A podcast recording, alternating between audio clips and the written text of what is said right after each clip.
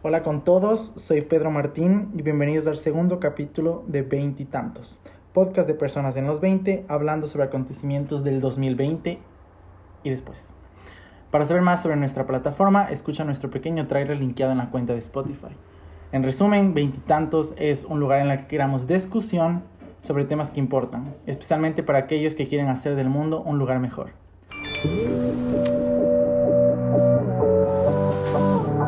Para nuestro segundo episodio, he decidido tratar sobre algo que no sé por qué, pero que nunca es discutido en los medios de comunicación, especialmente ahora con la pandemia, la crisis, que es el orgullo de ser latino y el orgullo de tu nacionalidad.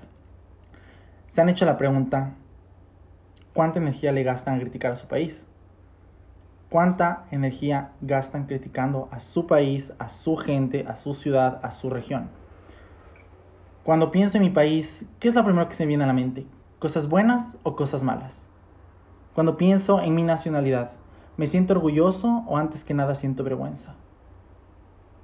Claro, ahí vendrá la gente que me diga, pero Pedro, es que solo puedo criticarle. O sea, veo las noticias y veo cómo se maneja pésimamente la pandemia, cómo el gobierno es súper corrupto, cómo en el exterior todo el mundo me ve mal, todo el mundo no, no ve bien a mi país y, y no tengo trabajo, no, no tengo ayuda de nadie.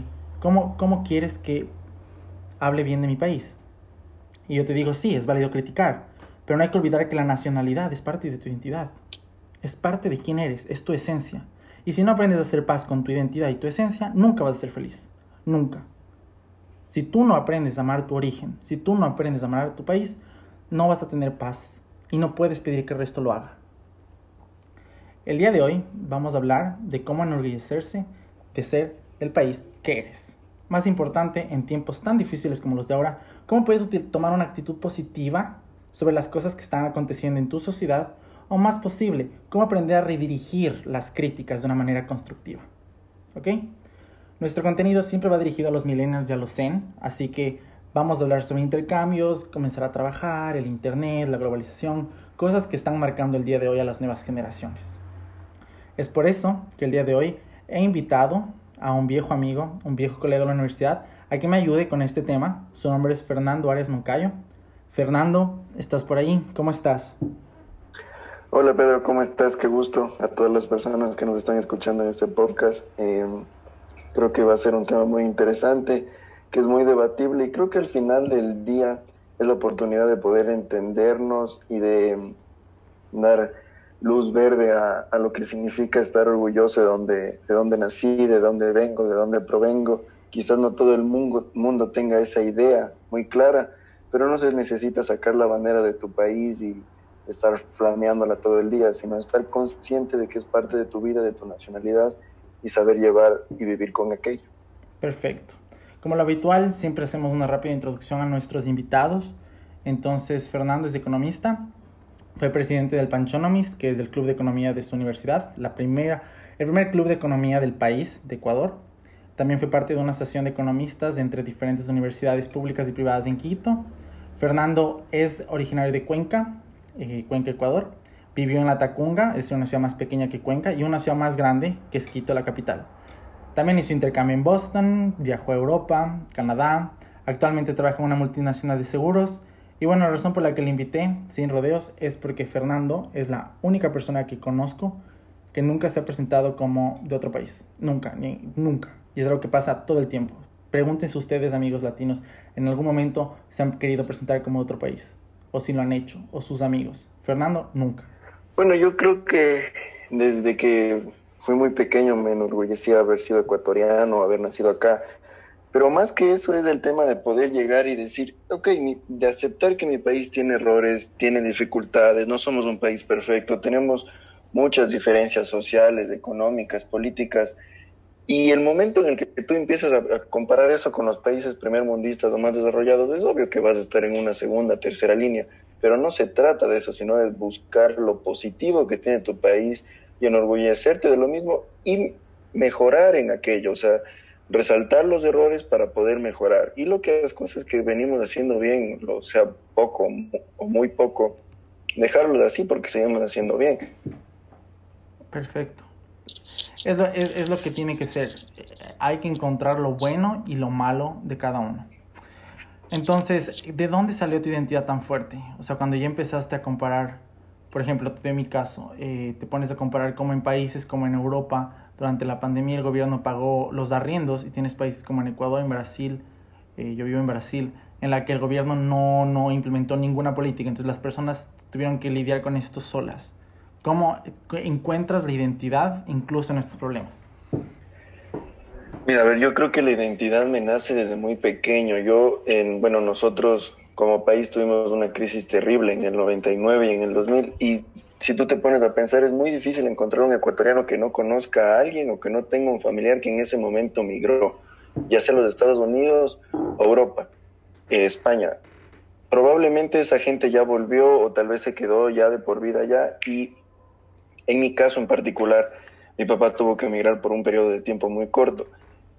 Después de eso yo tuve la oportunidad de irme de intercambio un año a Boston y creo que ahí es donde más se asentó mi, mi, mi, orgullo de ser ecuatoriano porque te encuentras con gente de todas partes del mundo y sobre todo con los latinoamericanos y a veces cometemos el error de decir, ah, pero mi país es mejor en fútbol, ah, pero tu país está mal económicamente, ah, pero tu país tiene pésimos presidentes, pero en mi país hay mejores músicos. Y el rato que empiezas a hacer esas comparaciones, como te digo, me parece un poco ridículo. Yo creo que la comparación correcta es decir, nosotros hacemos esto bien y espero que la gente nos replique.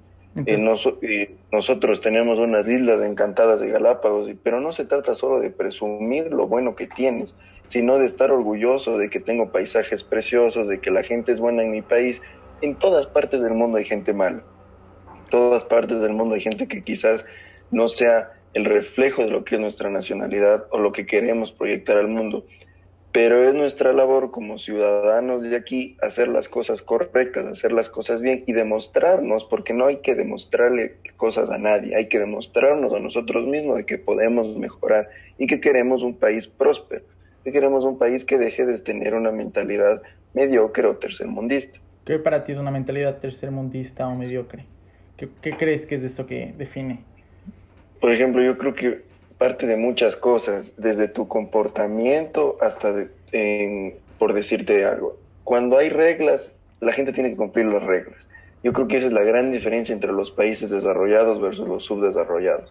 Cuando alguien te dice respete la línea, simplemente respeta la línea.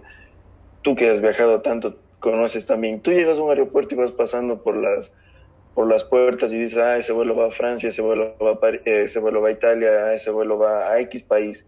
Y llegas del que dice el, a Quito, Guayaquil, que son los aeropuertos internacionales, y la fila es un desastre, las maletas están por todos lados, la gente está tirada en la sala de espera, eh, prácticamente duermen en el piso, hay un relajo, eh, hay basura, o sea, ese tipo de cosas son las que tenemos que cambiar. Entonces hay dos puntos ahí que en tu conversación que me gustaron. El primero es el tema de que el país lo hace la gente y que si hay algo que criticar de nuestro país, hay algo que criticar en nuestro comportamiento. Entonces, no es irse contra Ecuador o contra Latinoamérica, es contra la actitud de ciertas personas de cada país e intentar ser mejores. Eso creo que es bastante válido. Y lo segundo también, el tema de que me cuentas de que en tu intercambio nació tu nacionalidad, es algo tan cierto. Creo que cuando tú viajas, cuando tú conoces otras culturas, llegas a entender más quién eres. Sí, exacto, o sea, porque tú te das cuenta de, lo valioso que es tu país. Mira, mucha gente le pasa que se va y dice, uy, cómo extraño mi comida, uy, cómo extraño mi gente, cómo extraño mis cosas, a mi familia. Y te das cuenta de que en realidad tu país no es como te lo pintan, que no es tan mal como parece. Obviamente no es perfecto, yo no creo que exista la perfección, siempre va a haber cosas que mejorar, pero ahí te das cuenta de que tenemos un montón de potencial como país turístico, gastronómico, social, que podemos explotar y mejorar, que eso nos va a hacer distintos. Perfecto. Y sobre todo cuando tú vas de intercambio, te das cuenta de un tema que es tan delicado y tan difícil de tratar como la xenofobia. Exacto, vamos a hablar de eso en un, en un momento, pero por ejemplo para ti, el tema de la xenofobia ha marcado algo en ti, ha marcado algo en tu identidad o en tu forma de ver al país. Sí, sabes que cuando estuve en intercambio, me parece que unas dos veces, no sufrí actos de xenofobia en contra de, mí muy graves o muy feos, pero se nota, lo percibes. Estaba con un grupo de amigos latinos, recuerdo, en un, en un metro y te quedan viendo mal, como que te hacen de un lado como que se cambia la gente de puesto para evitarte o te da las espaldas. Y una vez en el metro igual, yo caminaba y estaba un poco de apuro y recuerdo que había una señora eh, allá de Boston y, me y mientras yo me acercaba, pero estaba bajando las gradas rápido, me decía como, que cuidado me toques. Entonces, mm, es, es, feo, ¿no? Te sientes a veces un poco mal, excluido, porque al final del día yo fui a estudiar un año y no pasaba nada, yo no estaba haciendo mal a nadie. Y creo que ha servido mucho porque, mira, lamentablemente en nuestra región tenemos eh, a mucha gente que migra de Venezuela que es un país vecino y están en todas partes de Latinoamérica. Y obviamente hay gente que viene para buscar nuevas oportunidades y es ahí cuando tú o los que tuvimos la oportunidad de estar fuera por un largo tiempo, un periodo de tiempo corto, dices, yo no puedo hacer lo que yo alguna vez critiqué. Entonces no es que, ah, claro, eres venezolano, uy, no, eh, no, no, no, no te contrato o no te regreso a ver o no te saludo, no es así Obviamente hay gente buena y mala en todas partes, como te decía hace rato, en todos los países, y Venezuela no es la excepción, hay gente buena y mala, pero no por unos pocos que hagan cosas malas, todos son así. De hecho, hay que darles la oportunidad a esa gente que viene y va a buscar nuevas oportunidades, y nos pasa a todos en Latinoamérica, porque lamentablemente en Venezuela migran todo el tiempo. Exacto, es un tema, yo creo que, como siempre le he dicho, cuando una persona tiene su identidad bien establecida, le es fácil reconocer y respetar la identidad de los demás si es que tú eres una persona que no eres orgulloso sobre tu país, va a ser súper fácil que tú empieces a utilizar ese mismo odio que sientes por tu población a otras poblaciones. Eso es algo que es súper importante. Tú reflejas lo que eres o lo que sientes. Si por tu propio país sientes algún tipo de vergüenza algún tipo de resentimiento, va a reflejarse en cómo trates a otros países u otras personas. Y es por eso que quiero también hablar sobre este tema de Latinoamérica Em, tú como lo, mencionaste algunas veces, entre nosotros, de México, Argentina, todos los países que contienen millones de personas, existe esta pequeña mini rivalidad de que estamos comparándonos mutuamente. Y yo, en mi opinión, cada uno es, es su familia, por así decirlo, cada país tiene su identidad, pero sí es importante reconocernos a nosotros también como región porque ante, ante el mundo somos una misma región. O sea, yo no creo que tú vas a hablar con una persona en Asia, una persona en Europa, una persona en Norteamérica y te va a hacer la lista de los veintipico países que estamos aquí. No, va a decir latinoamericano. Entonces, por eso que también es importante determinar. Además de como tú lo dijiste cuando estuviste en Boston y yo también cuando hice mi intercambio en Barcelona, yo la gran parte de amigos que hice fue de Latinoamérica. Entonces, como que hay esa, esa, ese afecto, esa cercanía. Exacto, hay como esa afinidad porque tenemos costumbres parecidas o cosas comunes en las que puedes tratar con la persona. Entonces, em, claro, tenemos ese como vínculo y claro, nos conocen como toda Latinoamérica, una región. Y, es bonito, es bonito cuando tratas con gente y conoces y te das cuenta de que hay veces que te pintan a las personas o generalizas a un país que está mal, generalizar a la gente está muy mal. Y, por ejemplo, mira, en Ecuador tenemos este problema, igual estamos generalizando, pero se ha dado casos, o, conoces a gente que va a España sobre todo, o va a México, y a los seis meses está hablando como mexicano, como español. A eso me refiero con, con, la identidad de tu país. Mira aquí, nosotros que somos ecuatorianos, dentro de un país tan pequeño tenemos tantos dialectos. Las personas del sur, donde yo nací, no tienen el mismo acento que las personas del norte, como en Quito, o las personas de la costa. Hablan de una manera distinta, pero tú reconoces que es un ecuatoriano. Yo, en lo personal, nunca he escuchado a un argentino que cambie su forma de hablar. Ellos van a hablar siempre como argentinos con su acento. También hay distintos dialectos dentro del país, pero tú identificas claramente cuando es argentino, cuando es un uruguayo, cuando es un colombiano, cuando es un venezolano, cuando es un mexicano. Tienen su acento muy bien marcado y eso no se les va a ir nunca porque lo tienen arraigado y es su orgullo de haber nacido en ese país. Eso es a lo que yo me refiero también del orgullo de sentirte ecuatoriano, del orgullo de, sentirte de cualquier nacionalidad. Tu acento, tu identidad no tiene por qué ir si no tienes por qué sentirte avergonzado de aquello. Ya, sí, ahí te, por ejemplo te doy mi ejemplo yo, me, yo migré ya hace más de un año y no, desde hace como tres años estuve viajando de aquí allá a Brasil. Y sí, yo a mí tampoco no, no consigo entender cómo tienes tantas personas de tantas partes del mundo que cuando viajan a un país que creen que es mejor, se les pega rápidamente todo lo característico de ese país y van olvidando toda su esencia inicial. Eh, no, no entiendo, no consigo entender, especialmente porque yo lo vivo todos los días. Y como lo acabas de decir, cuando uno está fuera de su país, tarde o temprano acaba extrañando. Porque uno acaba extrañando el lugar donde todo comenzó, su tierra, su lugar.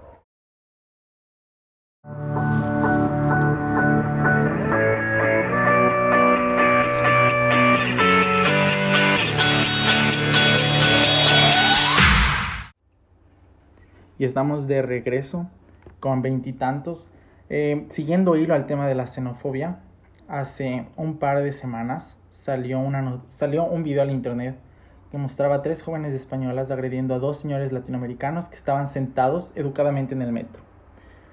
Si no fuera por la intervención de quien estaba grabando con el video, yo estoy seguro que la agresión hubiera pasado de insultos y escupitajos porque escupieron a la pareja. Seguro hubiera acabado en un asalto físico. Porque si hay algo que se pudo notar en el video es que estas tres chicas sentían odio o toda la, no hay ni siquiera que especificar, simplemente sentían desprecio de esta pareja y la pareja no estaba haciendo nada. O sea, no, no, no, hay cómo, no hay cómo condenar el comportamiento por sí mismo, solo hay que decirlo. Los agredieron, los insultaron por el simple hecho de ser quienes son o por parecer hacer de un lugar que las chicas españolas pensaban que eran. Estas noticias generan miedo y sé que algunos hasta vergüenza. Estamos hablando del, sobre el orgullo de ser latino y seguramente cuando tú ves noticias de latinos siendo agredidos, eh, pasa por ahí la idea de, ay no, yo no creo que me pase o porque yo tengo que ser de ahí. Y eso no es lo que tiene que pasar. Ustedes tienen que sentirse empoderados, ustedes tienen que sentirse felices de ser de donde son. Importante, importante, quiero, quiero resaltar, eh, tú no eres más que nadie, ni menos que nadie. Entonces, tú no puedes pisar a otras personas, como hablamos hace pocos minutos, pero tampoco puedes dejarte pisar por otras personas. No estoy diciendo que los contestes o que los respondan, solo estoy diciendo, no les des el poder de hacerte sentir mal. No, no les des el poder. Ten la capacidad de filtrar y decir, esa persona no me conoce, esa persona no sabe nada de dónde yo vengo, esa persona no sabe nada sobre el mundo, tiene mente cerrada, está limitada. El problema no es conmigo, no es con mi gente, no es con mi país, el problema es con esa persona, con lo que esa persona piensa. Y de parte, también ponernos a pensar que las personas que hacen ese odio no representan al país de donde vienen. ¿Tú qué dices, Fernando?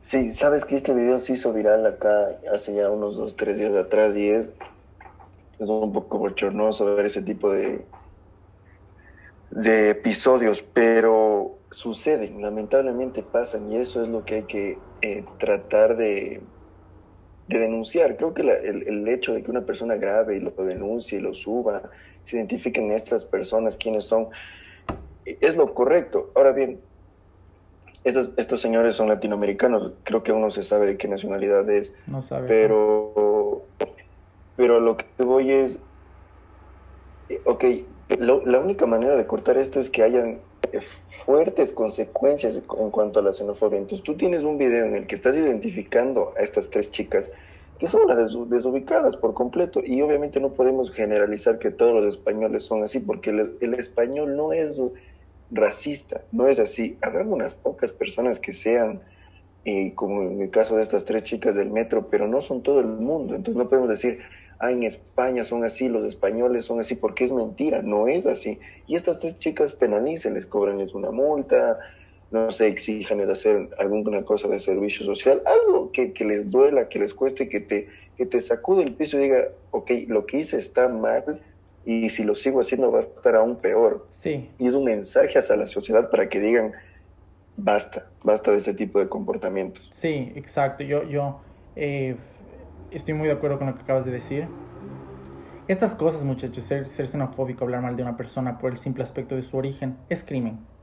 En todas las instituciones, en, todas las constituciones de todos los países. Es algo que es penalizado por la ley.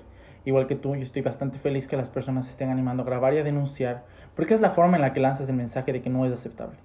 no hay que tolerar a la intolerancia, pero como dijo Fernando, no, la solución no es irse contra todo el país o toda la población y generar más división entre los dos lados. Esa no es la solución. La solución nunca es así, especialmente en pleno 2020 en la que estamos viviendo un mundo tan polarizado. La solución es, como dijiste, identificar a las personas, que son estas tres chicas, y penalizarlas. En mi caso, sí puedo decir Em, que el tema de la xenofobia, el tema del racismo, el tema de la discriminación, sí es algo que por mucho tiempo me asustó. Porque estas noticias siguen pasando y han pasado, como tú, como Fernando lo dijo, pasan, acontecen por mucho tiempo. Entonces, yo recuerdo que en el 2005, me acuerdo perfectamente el año, eh, se viralizó otra noticia igual en el metro en la que un hombre español de Madrid agredía a una joven ecuatoriana de 18 años que era indígena. Y recuerdo que la profesora nos explicó por la primera vez en mi vida nos explicó que, la chica no estaba haciendo absolutamente nada, que esta persona lo hizo por el simple hecho de que no le gustaba la nacionalidad, no le gustaba el origen. Fue traumático para mí, pero con el tiempo yo fui entendiendo, lo mismo que les dije antes, em, la culpa la tiene la persona que hace eh, la discriminación y como dijo Fernando, la solución es con esa persona aplicar la ley. Claro, exacto, o sea, e, es, es, es un tema nada más de, de tratar de cortarlo de raíz. Obviamente tú no puedes obligar a las personas que que piensen de una manera en particular, pero sí que estén conscientes de que hay cosas que no se deben hacer. Entonces, cualquier persona común en un país normal sabe que si tú robas o haces algo de esa magnitud, te vas a ir preso. Vas a tener consecuencias. A pesar de aquello, hay gente que lo sigue haciendo, pero se atiende a las consecuencias. Es lo mismo con la xenofobia. Tú sabes que no lo debes hacer, tú sabes que no se debe practicar, tú sabes que no se debe decir. Y si es que cometes el error, de pensar, decirlo y actuar de esa forma, tienes que tener todas las consecuencias. Perfecto. Y, bueno, en este caso, hablando sobre este tema de la discriminación, dando una pregunta, tú aquí en, aquí en Brasil dicen, tú compras peleas cuando te metes en un problema de otra persona. Cuando una persona de otro país de Latinoamérica, una persona que tú consideras tu semejante, está haciendo por mensaje, por YouTube, por Instagram, o, o te cuenta alguna cosa que ha sido discriminado eh, tú te metes en la pelea, tú te gusta participar, o sea, te gusta ser un frente unido como Latinoamérica. ¿Qué opinas al respecto?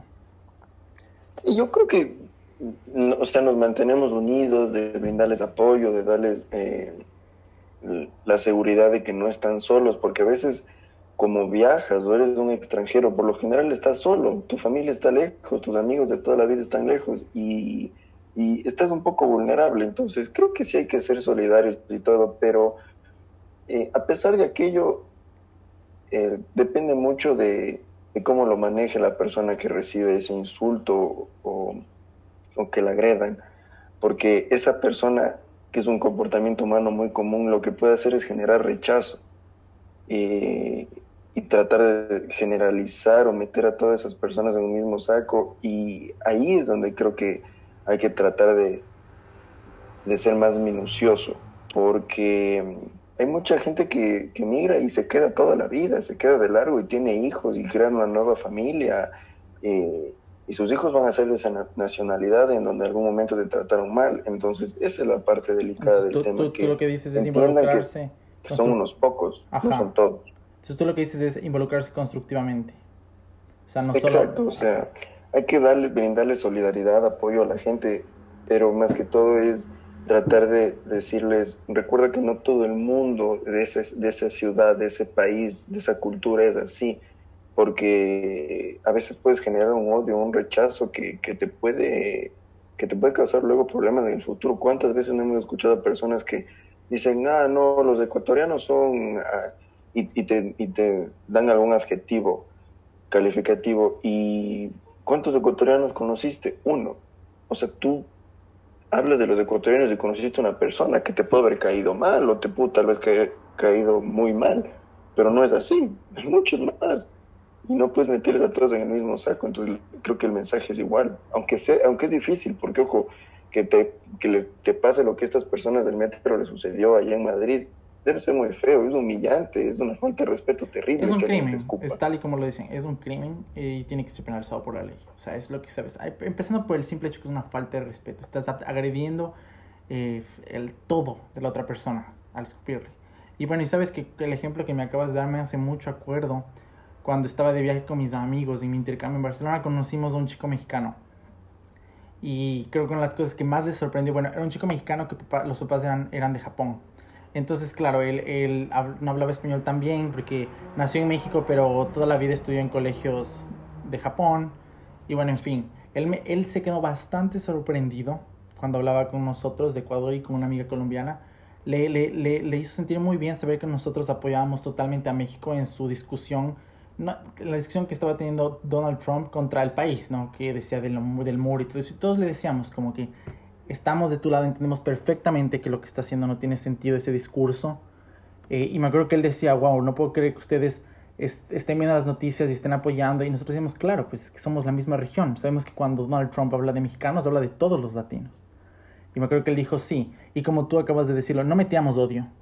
No decíamos, ah, es que es una bestia, lo que él habla es un idiota, lo que sea. No, no decíamos cosas así. Decíamos, él está completamente desubicado. Nosotros sabemos que México es un país increíble, con gente increíble, no tienes que sentirte mal ni menos. Y estamos contigo. Y creo que esa conversación constructiva le hizo sentir bastante bien. Y me acuerdo que él se fue con eso. Me acuerdo que dijo, me voy súper feliz sabiendo que toda Latinoamérica nos apoya. Y nosotros dijimos, es que es obvio.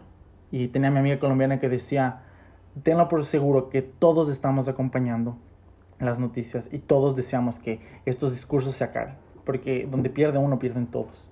Y me gustó mucho y, qué bien que lo recalcas en el tema de no es sentarnos a destruir, sino sentarnos a construir, construir identidad, construir orgullo, decir, enorgullécete de quién eres, no hagas caso a estos mensajes y no condenes al otro país, porque serías exactamente igual. No queremos más racismo peleando con más racismo o xenofobia con más xenofobia. Bastante válido. Exacto, hay que ponerle un fin, un punto final a eso.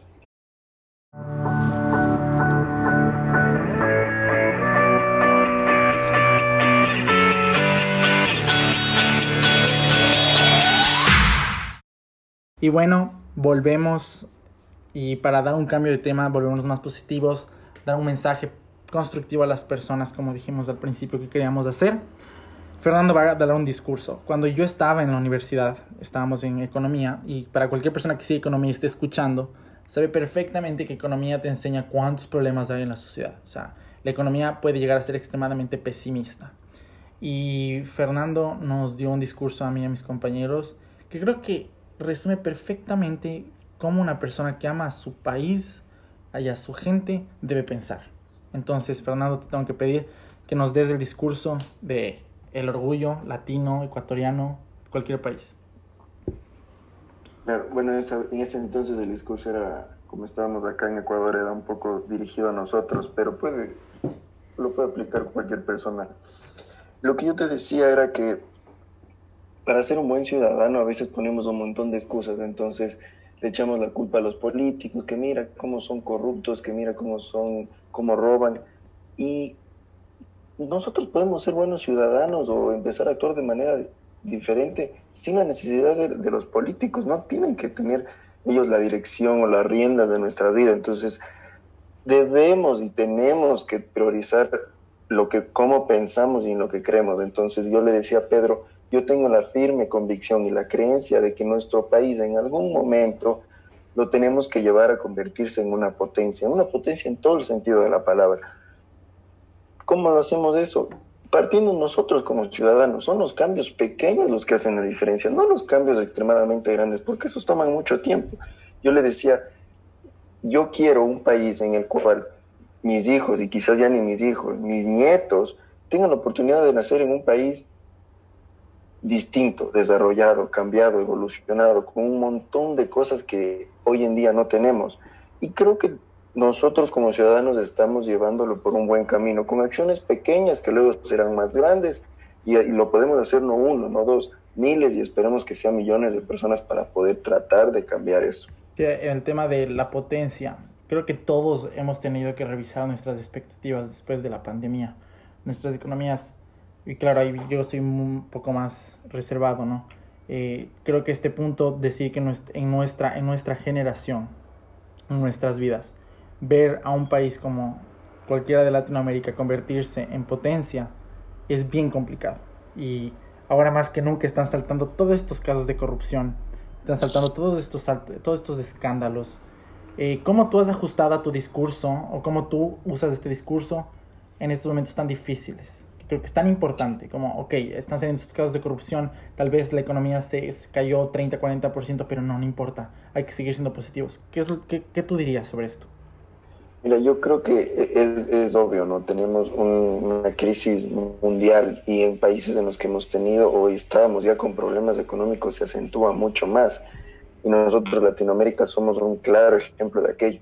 Pero yo, digo, sigo siendo positivo en cuanto a lo que te decía antes, que es que aún así sea de pasito en pasito, vamos a lograr hacer cambios. Mira, hay estas imágenes o estos memes que salen ¿Cómo puede ser que aguantes una crisis? Ah, es que siempre vivo en crisis. ¿Cuántas veces hemos escuchado a colegas, amigos en Argentina que se les devalúa la moneda, que viven en crisis, la misma Venezuela. Nosotros como país tenemos crisis cada cinco, cada diez años.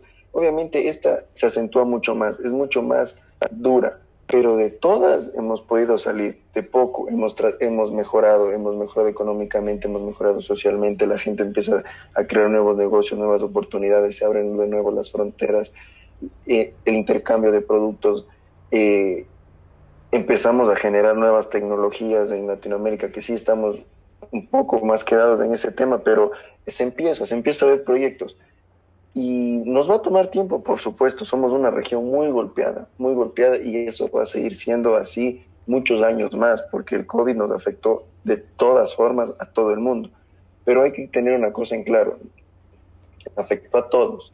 Sí, los países que tienen más dinero podrán salir más rápido de la crisis, pero no es que no lo vamos a poder lograr. Nos va a tomar más tiempo nada más, pero no hay que perder el norte y la idea. La idea a largo plazo es la que se debe de cumplir. Perfecto. En el largo plazo hay muchas metas pequeñas y esas son las que son las importantes. Perfecto. Y tienes razón. Estaba leyendo el otro día una, un economista y te estaba hablando con una comentarista y los dos definían lo mismo. Esto es un desafío y la vida siempre se mide por desafíos. Entonces hay que estar súper positivos. Y si algo Latinoamérica ha demostrado es que tenemos un poder asombroso, sobrehumano de seguir de pie. Entonces creo que es algo súper importante. Fernando, se nos está acabando un poco el tiempo. Eh, ya vamos a, empezar a concluir. Tengo dos preguntas. Primero, ¿qué le dirías a todos los jóvenes que sienten un complejo con su país, con su identidad, con su ciudad, porque también hay gente de ciudad pequeña que, que siente complejo. ¿Qué le dirías a todos esos jóvenes que están empezando a desarrollar esa inseguridad? ¿Qué les dirías? Yo creo que el mensaje es, el rato que tú comparas tu ciudad pequeña o tu país eh, y le empiezas a encontrar todos los peros, es indudable que vas a seguir creyendo que hay cosas mejores. Que puede ser que haya cosas mejores, pero ¿por qué no te enfocas en las cosas buenas que tienes en tu ciudad, en tu país, con tu gente. ¿Qué cosas positivas tienes? Y destaca eso, enorgullécete de eso. Mira, yo siempre digo, habrá gente en Suiza que se levante y tenga los Alpes enfrente y diga, un día más, vivido aquí toda la vida y los Alpes están al frente. Y, y lo mismo te puede pasar aquí. Te levantas y ves, nosotros tenemos una cadena de volcanes gigantesca y dices, ah, sí, otra vez. Y llega en cambio un extranjero y se desvive por ver ese tipo de cosas. Enorgullécete de las cosas que tienes, enorgullécete, aun así sean muy pocas, y destaca eso. Y lo que tú criticas de lo que tú, o lo, por lo que te sientes menos, o porque crees que los otros lugares son mejores, busca la manera de mejorarlas. Obviamente no lo vas a poder hacer solo, pero ya sabes que está mal, ya sabes qué acciones puedes llegar a tomar, y empieza a aportar para que eso cambie, porque si te quedas estancado no vas a hacer nada y no va a cambiar nada. Si tú criticas algo es para que trates de buscar una solución. Perfecto. Yo también creo que resumiría mis pasos de esta forma. Todos pasamos por esto en algún momento. Todos, en cualquier país. En cualquier país del mundo. Es, eh, especialmente ahora, ¿no? Tienes de un lado el Brexit, tienes de otro lado todo el nacionalismo que nació, tienes presidentes polémicos en tantos países. Eh, todos pasamos por esto. Entonces, bienvenido y bienvenida. Lo primero que diría. Segundo, lo que comencé. Tienes que aprender a hacer paz con tu identidad porque solo cuando haces paz con tu identidad aprendes a amarte. Y cuando aprendes a amarte, es ahí cuando realmente puedes exigir que el resto te respete y te llegue a amar. Creo que es súper importante decir que el complejo a la primera persona que le va a hacer siempre daño es a ti.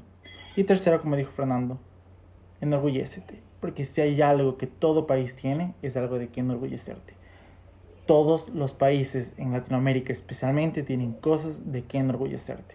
Desde la belleza natural hasta la belleza de todo el tema de cultura, de historia, de sociedad, y ni se diga toda la oportunidad que existe, porque todo el mundo está de acuerdo en una cosa con Latinoamérica, y es que tenemos muchísimo, muchísimo potencial. La segunda cosa, Fernando, que te quería pedir es, ¿qué es una idea que te gustaría que todo el mundo se lleve de esta conversación? ¿Qué te gustaría que las personas digan, ok, esto quiero llevarme de este podcast para la vida? Yo creo que la idea es que sigamos creyendo que hay un rayito de luz, un rayito de esperanza, que no estamos eh, tan mal como a veces nos pintan o como a veces nos describen o cuando entras en el tema de decir, no, si hubiera nacido en otro lado hubiera sido mejor. No, creo que eh, a pesar de que tenemos muchos inconvenientes y problemas, vamos a estar mejor, nos va a ir mejor. Y que, se lleven esa idea de que solo depende de cada uno de nosotros mejorar a quienes nos rodean y por ende mejorar a nuestro país, a nuestra ciudad, a nuestra región. Perfecto, muchísimas gracias. Yo también mi último mensaje sería, odio eh, citar a políticos, eh, peor de Estados Unidos, en el tema de ejemplo a Latinoamérica, pero una cosa dijo Kennedy, creo que todas las personas deberíamos preguntarnos, no, no se trata de qué es lo que el país puede hacer por ti, sino qué es lo que tú puedes hacer por tu país. En mi caso, bueno, Fernando vive en Ecuador, eh, yo ya no, vivo en Brasil, y yo todos los días me, tomo la responsabilidad de decir, cualquier persona que no sepa de dónde soy, o que no sepa de dónde es, dónde es mi país, o que no sepa nada de Ecuador, el día de hoy voy a hacer el esfuerzo porque se lleve una buena impresión. Entonces, eso es lo que quiero que todo el mundo vaya pensando. Tienes que hacer el esfuerzo por dar una buena impresión. Hay un dicho que dice, tu país es como tu mamá. Haz a tu mamá sentirse orgullosa. Así de simple. Entonces, muchísimas gracias Fernando por estar aquí el día de hoy. Gracias a nuestro público. ¿Algo que quisieras agregar antes de irnos? No, nada más. Yo creo que hemos hablado bastante sobre el tema, hemos indagado sobre muchas cosas. Más que todo agradecerte por la oportunidad de hablar acá en este espacio. Creo que es una bonita actividad al final del día siempre hablar, conversar y expresar lo que tú piensas. Es una buena actividad para todos y esperemos que la gente se lleve un buen mensaje, un mensaje positivo. Entonces, muchísimas gracias a todas las personas que nos escucharon, a nuestro público. Ya saben, todas las frases memorables van a encontrarlas publicadas en nuestro Instagram, veintitantos. Pueden también encontrarnos en la página veintitantos.com. Y Fer, a ti, muchísimas gracias por estar aquí el día de hoy. Por favor, compartan a cualquier persona que necesite o que quiera o que le interese escuchar contenido como este y pueden encontrar más episodios en nuestra cuenta de Spotify. Estamos intentando entrar en otras cuentas de streaming, pero por el momento aquí es. Así que por favor den apoyo, escuchen, likeen si es que pueden, Compartan, compartan, compartan. Hasta, el, hasta la próxima. Gracias.